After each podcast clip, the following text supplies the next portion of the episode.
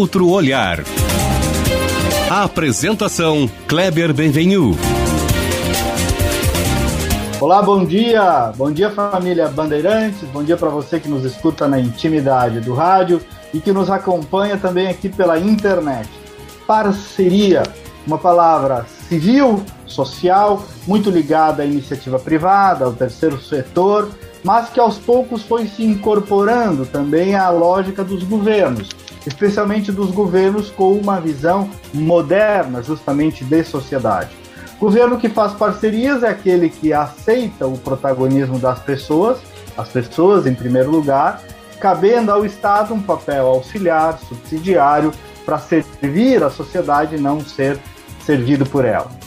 É, governo que faz parcerias não tem preconceito contra a iniciativa privada, pelo contrário.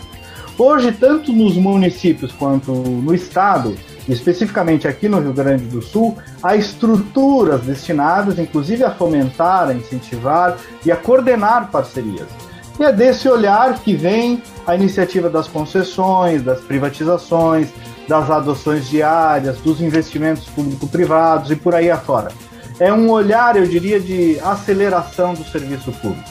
E aqui no Rio Grande do Sul, como é que nós estamos em termos de parceria? O que, que já aconteceu? O que falta acontecer? Qual é o, o grau de maturidade cultural do Estado para aceitar as parcerias e entender que nem tudo pode ficar a cargo do aparelho estatal. Pois bem, eu sou o jornalista Kleber Benvenu e nos próximos 30 minutos converso com o economista e atual secretário extraordinário de parcerias do Estado do Rio Grande do Sul, do governo Leite, Leonardo Busato. Jovem, ele é pós-graduado com o título de especialista em administração, em administração Pública Eficaz. Tem 15 anos como servidor da Secretaria da Fazenda do Estado, mas tem se revelado aí um executivo cada vez mais solicitado para diferentes missões. Secretário Busato, bom dia e obrigado por estar aqui conosco na manhã deste sábado. Bom, bom dia, bom dia a todos que nos assistem, que nos ouvem. É um prazer falar contigo, reencontrar o um amigo e falar sobre esse tema que é tão moderno, né? A gente é, fala muito de parcerias, né? Do, do âmbito lato senso, mas é bom aqui explorar um pouco que a gente fala de parcerias quando a gente fala em setor público e que, como tu falaste, o setor público ele não se resolve por si só, muito pelo contrário.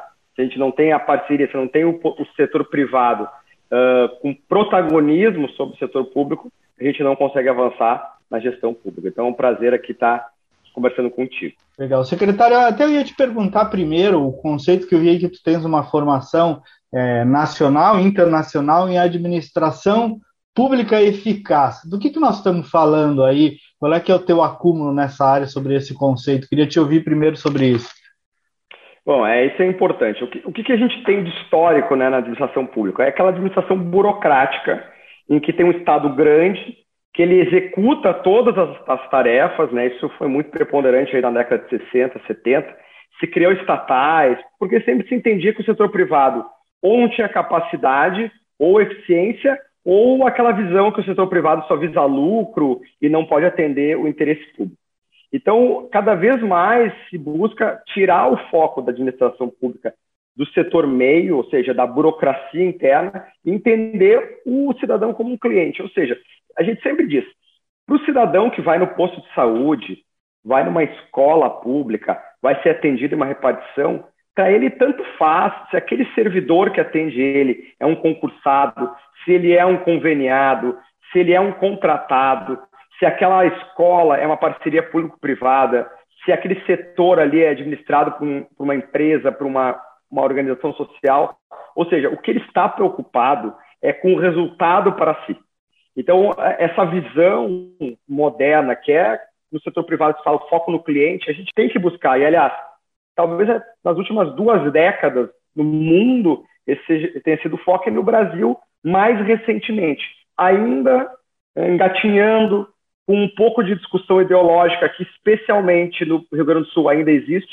Fora do Rio Grande do Sul, a gente não tem mais essa visão ideológica até eu posso citar que, com tranquilidade, um dos estados mais avançados em parcerias público-privadas é o Piauí, que é administrado por um governo de esquerda, né, do governador do PT, o Wellington Dias.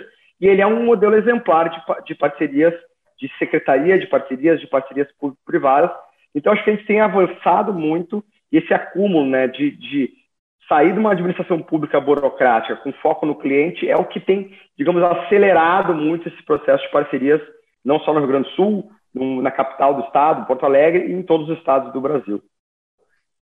Tem aí, tem aí uma dinâmica de atitude, né, de construção de parcerias e, e uma dinâmica de criação de cultura ainda, né? Não tem dúvida, as duas coisas andam em paralelo, esse amadurecimento cultural também, né, secretário? Exato. A, a gente está discutindo aqui coisas que há 20 anos atrás outros estados venceram a, o debate. E hoje, como falei, não se discute mais a parceria público-privada por uma questão, um viés ideológico se discute pela eficiência, ou seja, ele é um processo, é um contrato, é uma forma de gestão que não é de esquerda, de direita, de centro, de, ou seja, uma forma mais eficiente, eficaz de prestar o serviço público.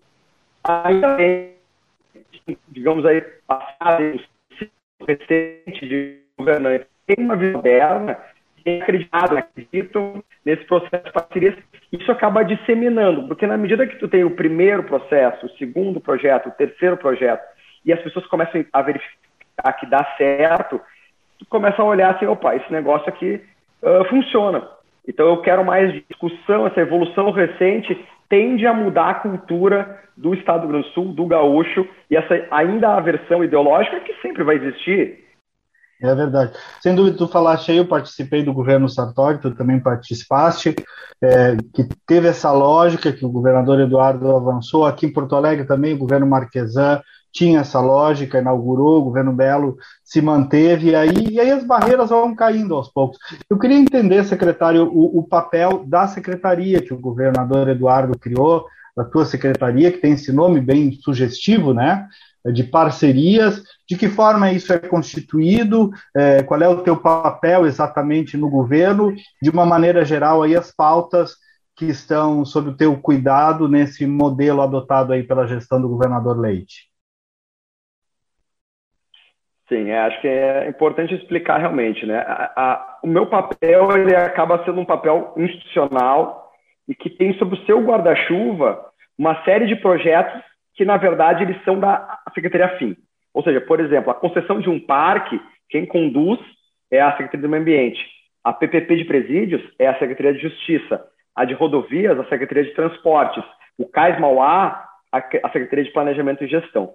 Mas o que a gente acaba fazendo? A gente acaba fazendo um, um, um meio campo em que a gente recebe a demanda, o projeto, estrutura, a gente acaba contratando geralmente uma consultoria, né, um BNDES que acaba nos ajudando, ou outra consultoria, estrutura o projeto e devolve depois que o projeto foi licitado, a assinatura de contrato para a secretaria. Então a gente faz esse papel, assim, a gente recepciona a demanda, estrutura o projeto, faz todo esse ciclo, que é um ciclo demorado.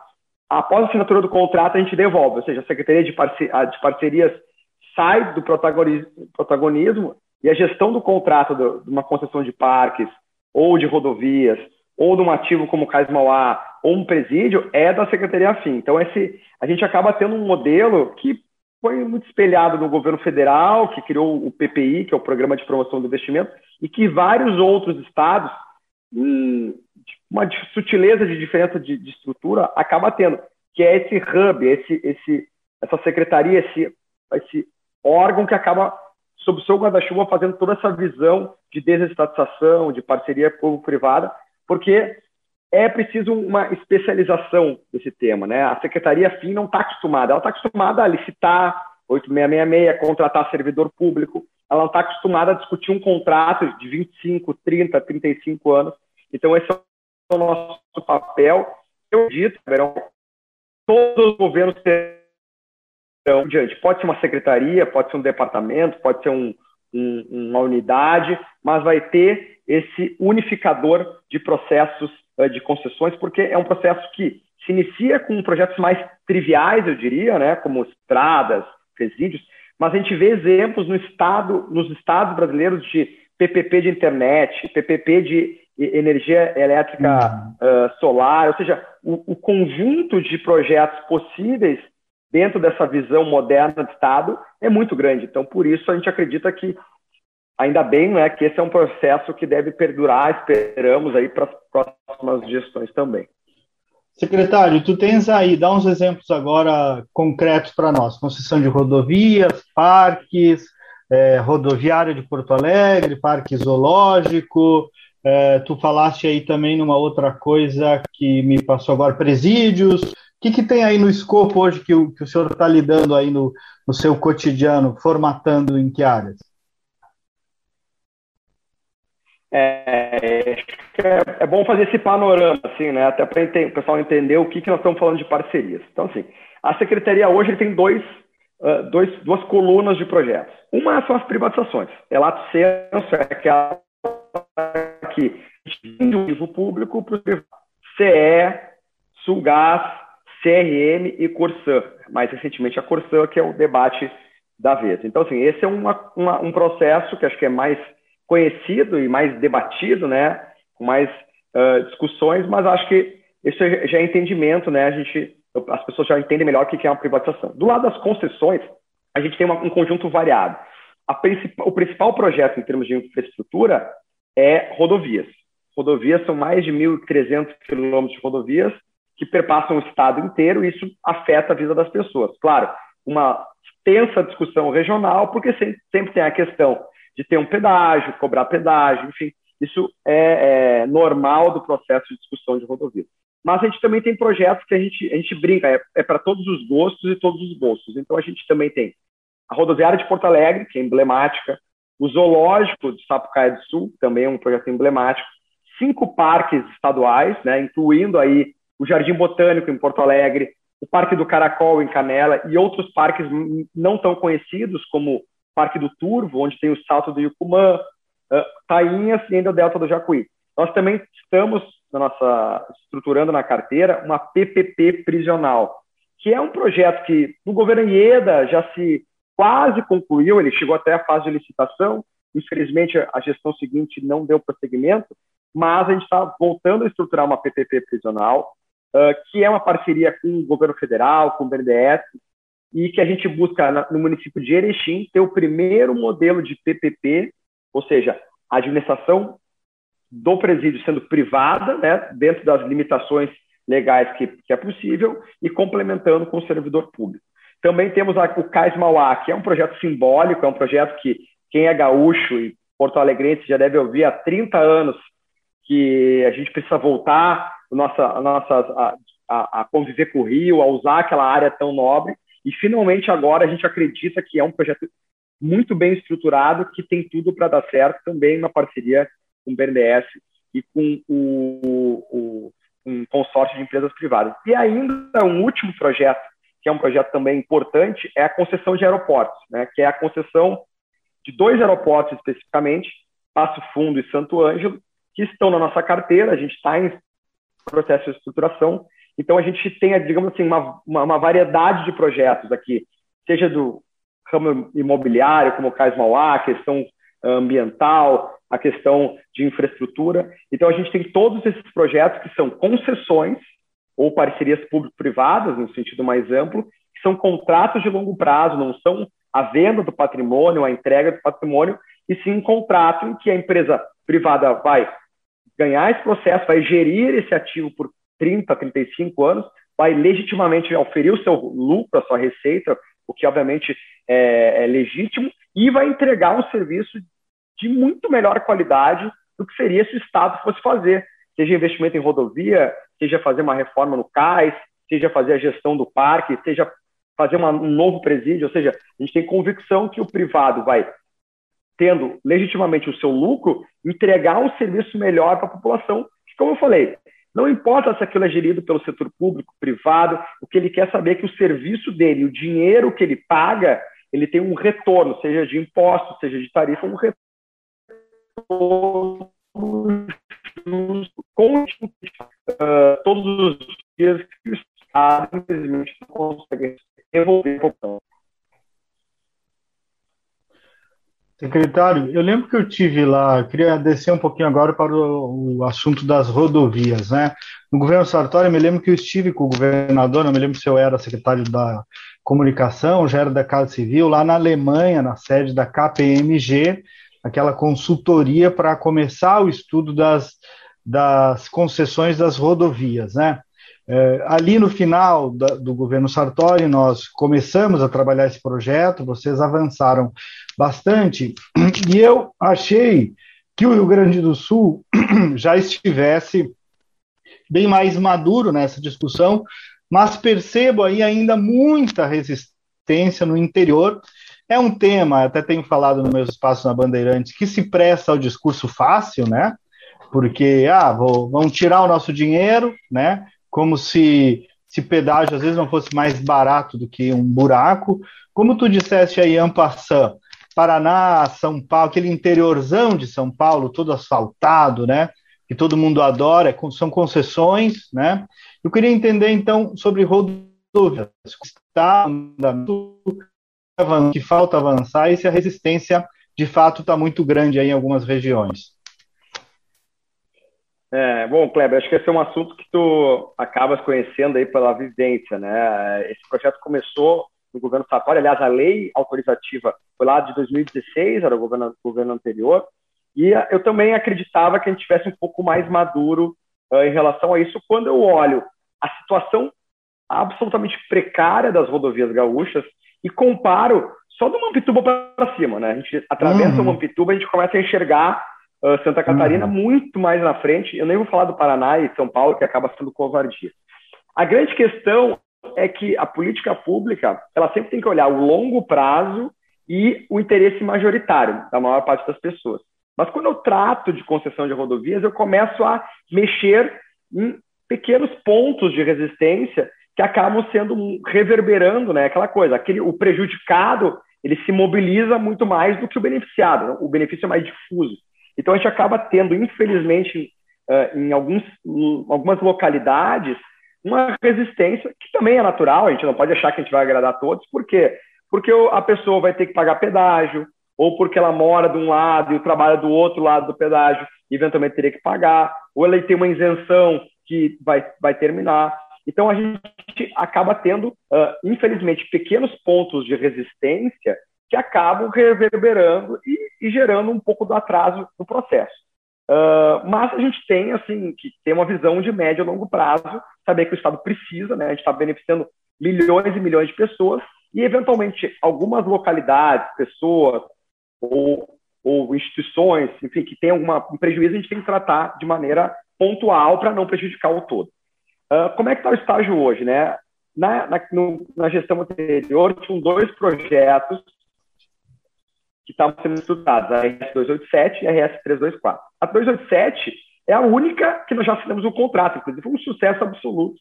Né? Uma rodovia que vai aqui da região metropolitana até Santa Maria, uh, um deságio de 54%, uma empresa espanhola vencedora que já está trabalhando na rodovia há seis meses e que já comparativamente à EGR tem, é um caminhão, é um oceano de, uh, de melhoria aí, se eu comparar com o modelo EGR. A 324 é uma rodovia mais complicada, ela foi incorporada dentro de um, de um bloco de concessão, nós, nós, dividimos em três blocos, uh, pegando basicamente aqui Vale do Taquari, a 324 até Erechim, é um bloco, região metropolitana aqui, Vale do Caí e a Serra Gaúcha, Caxias, Bento, Garibaldi, Farroupilha, outro bloco, e a região metropolitana, Vale dos Sinos até a região das Hortênsias, outro bloco. São três blocos de concessão. Um, a gente conseguiu avançar porque talvez uh, a gente tenha sido mais eficiente nas conversas e no convencimento público, que é o bloco 3, que envolve o Vale do Caí e a Serra Gaúcha. Esse bloco já foi publicado, o edital, no dia 10 de janeiro. O edital, o leilão está é marcado para o dia 13 de abril. Não vou dizer que ainda não tenham resistências, obviamente tem.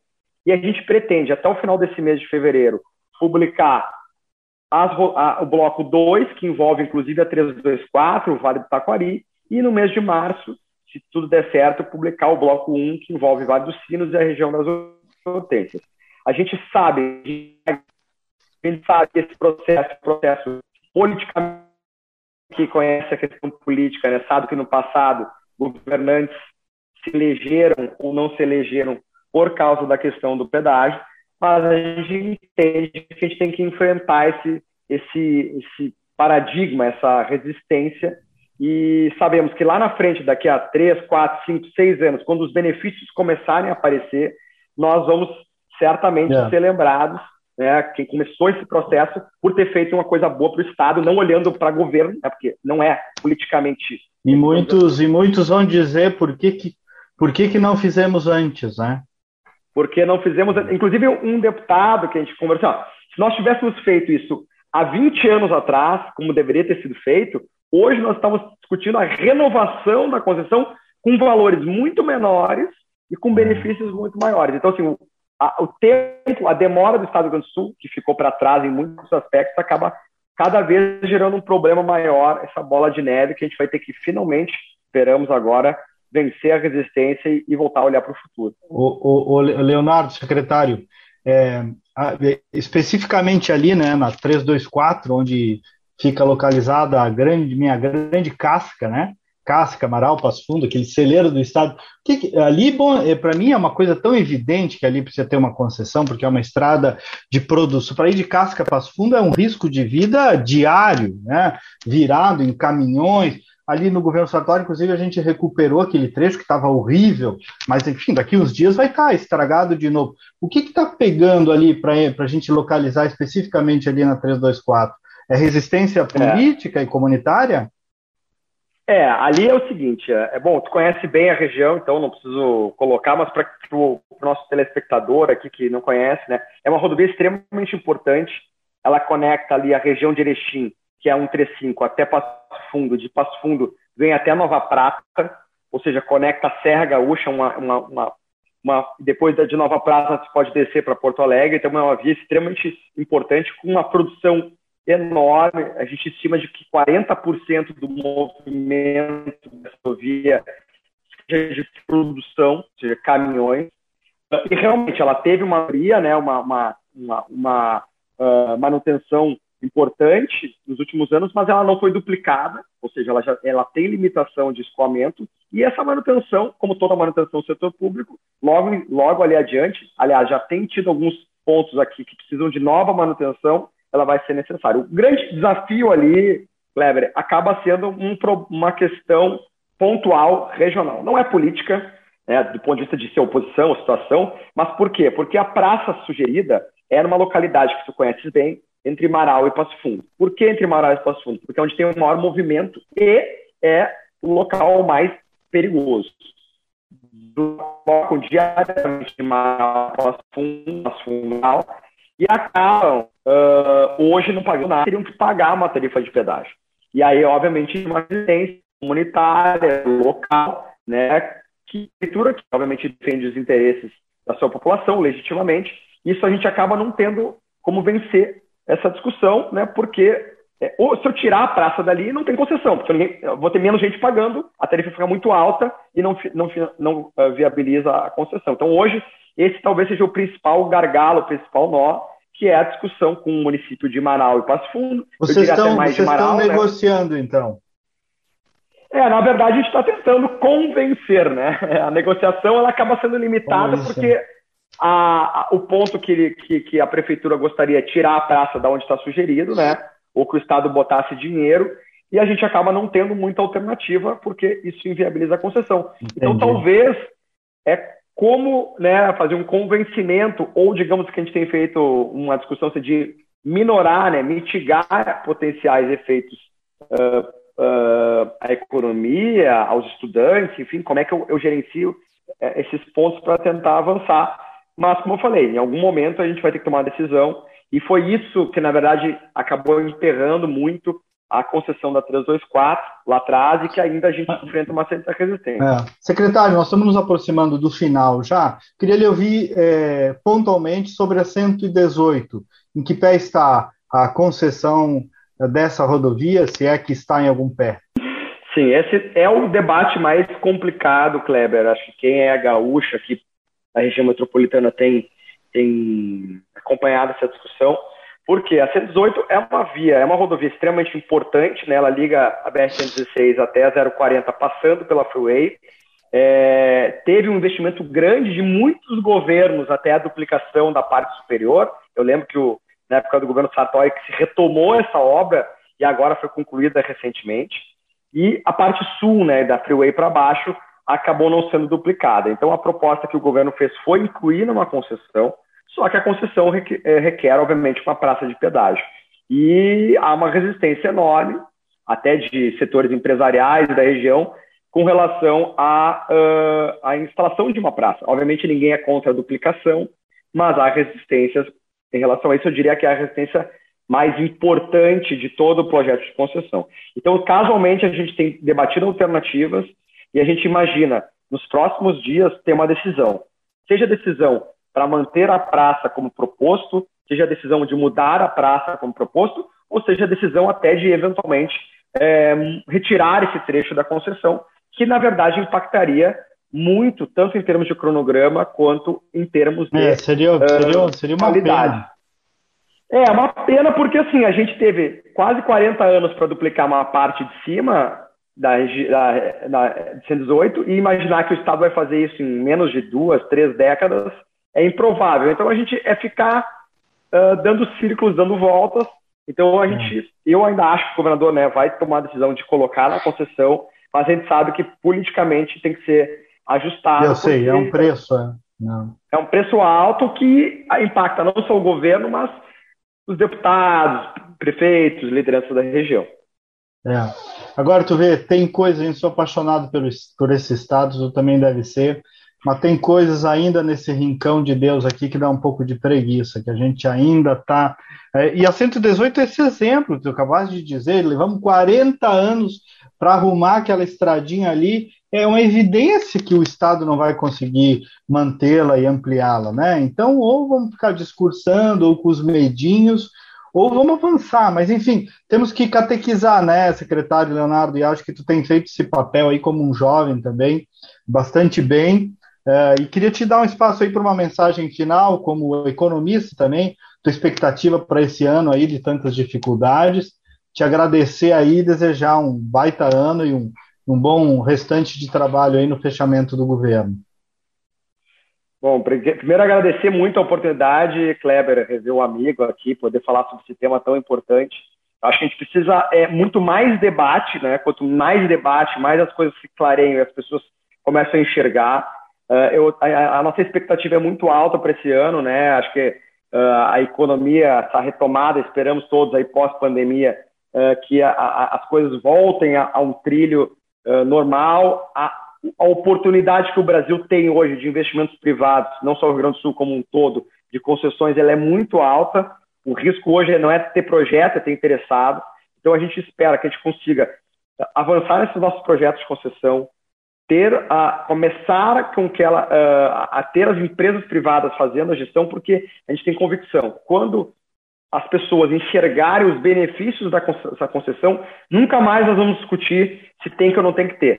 A gente pode discutir modelo, Exato. mas qualquer, qualquer ideologia, qualquer governo que venha, uh, e esperamos que seja um governo que tenha esse viés sempre, vai poder adotar esse tipo de, de mecanismo. Então, nós somos muito otimistas aqui, a gente está indo para um último ano de governo, mas a gente tem uh, muita esperança que a gente pode, possa entregar esses projetos tão, tão importantes e relevantes e ter um futuro aqui, né, para nossos filhos e netos aí, que a gente possa lá na frente olhar para trás estão debatidos, estão gerando muitos frutos para nós, graças ali à liderança de quem uh, pôde conduzir e ter essa visão aí não ideológica, né, mudando a cabeça e mudando a cultura do nosso Estado. Legal. Secretário Leonardo Busato, obrigado, que Deus te ilumine, um, uma continuidade aí de um baita trabalho. E nós ficamos por aqui, o Outro Olhar é um programa produzido pelos jornalistas João Vargas e Lucas Braz, sob a coordenação da Critério, resultado em opinião pública. A grande mensagem deste sábado é: avancemos, bens a Deus, modernidade. O Rio Grande precisa disso. Nós voltamos no próximo sábado com mais uma edição. Até lá, bom final de semana.